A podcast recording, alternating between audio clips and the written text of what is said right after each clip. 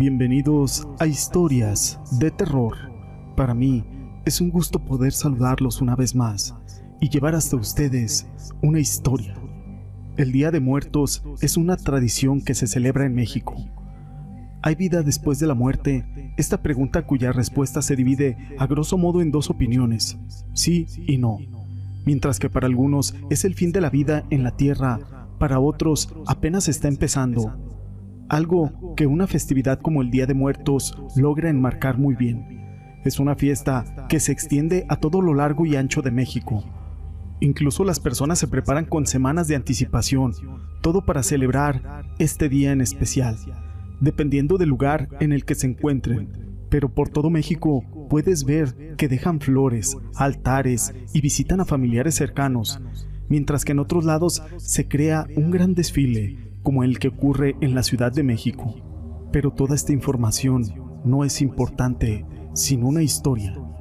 Mi nombre es José Llamas y te presento El reloj de Lázaro. Este es un relato basado en un hecho real de Gaby Luna de Altamira, Tamaulipas. Fue en el año 1983 cuando llegué a la ciudad de Altamira, a casa de mis abuelos maternos. Yo tenía la edad de siete años cumplidos. Un día, mi mamá me mandó a la casa de mi abuelita, ya que ellos eran de la religión cristiana, y como yo nací con el don de clarividencia, pensaron que eran cosas malas, y me llevaron con mi abuelita para que me llevara a su culto, y que así se me quitara este don Ahí conocí a mi primo Lázaro, quien era dos años más grande que yo.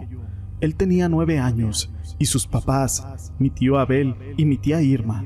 Ella se dedicaba a curar también, pero personas con falseadas o con lastimaduras por caídas o torceduras. Y a veces barría, a lo que mi abuelita no lo veía muy bien. Había un poco de fricciones familiares por ese tipo de cuestiones.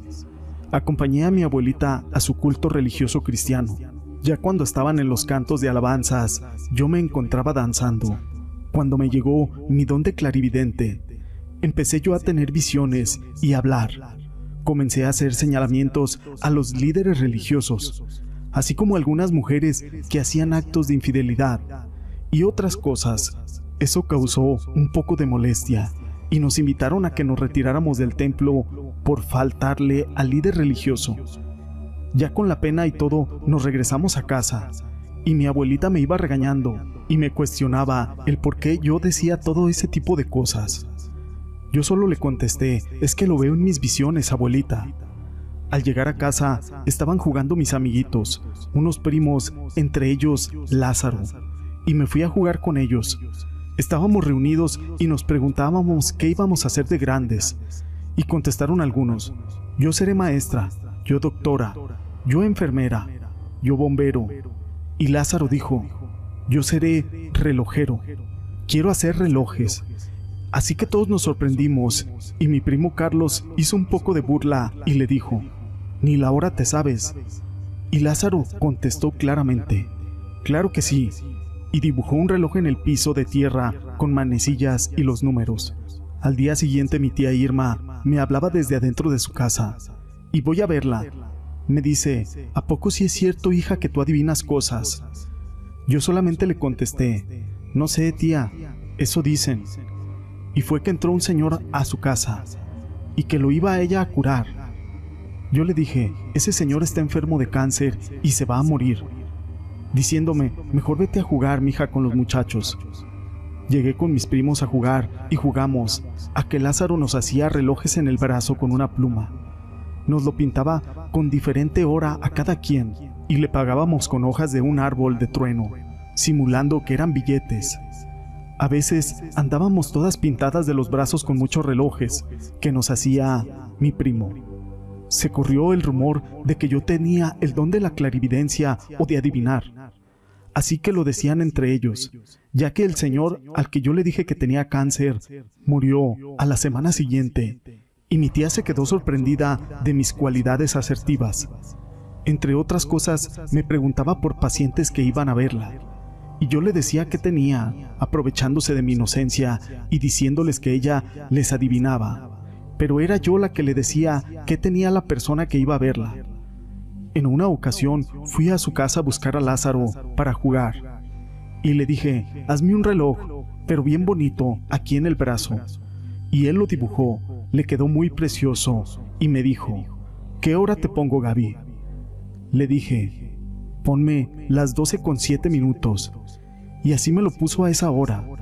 En ese momento a mi tía Irma le llegó un paciente y nos dijo, sálganse Lázaro, llévate a Gaby a jugar a la laguna.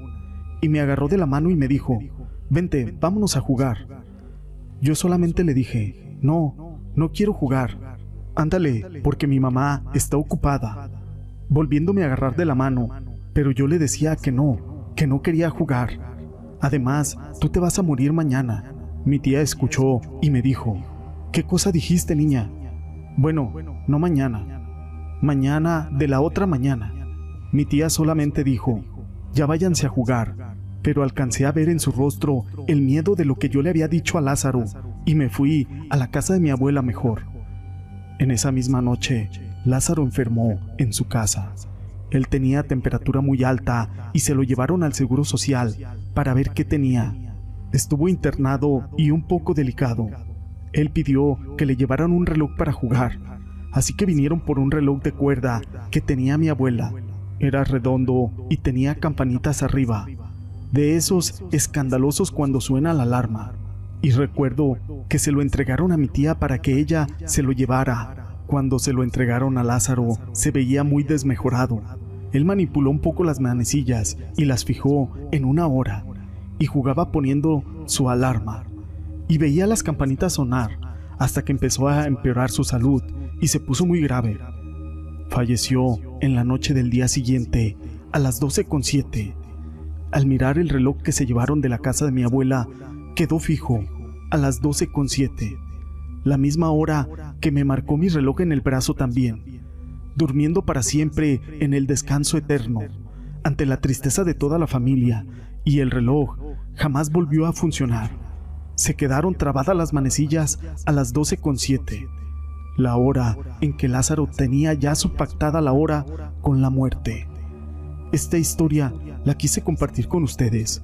Fue escrita por Eclipse, rey de los mares, a quien le mando un saludo pero no me quiero despedir sin antes enviar unos saludos. Para mi amigo Roberto Luna, Irene Ruiz, Sam de Paz, para Elisa Martínez, el comandante Rufo, Ruth Santos, Andrea Iñiguez López, Rosa María Castillo Lagunas, Andrea del Ángel, Israel Salvatierra, Ángeles Cedillo, Alberto García, Sandra Delgado, Julián Díaz, Adi, Saúl Sierra González, para mi buen amigo Nolan Ryan, para mi gran amiga Ani GP, para los amigos de Sanaciones Espirituales 510. A todos ellos y a ti, gracias por ser parte de este canal.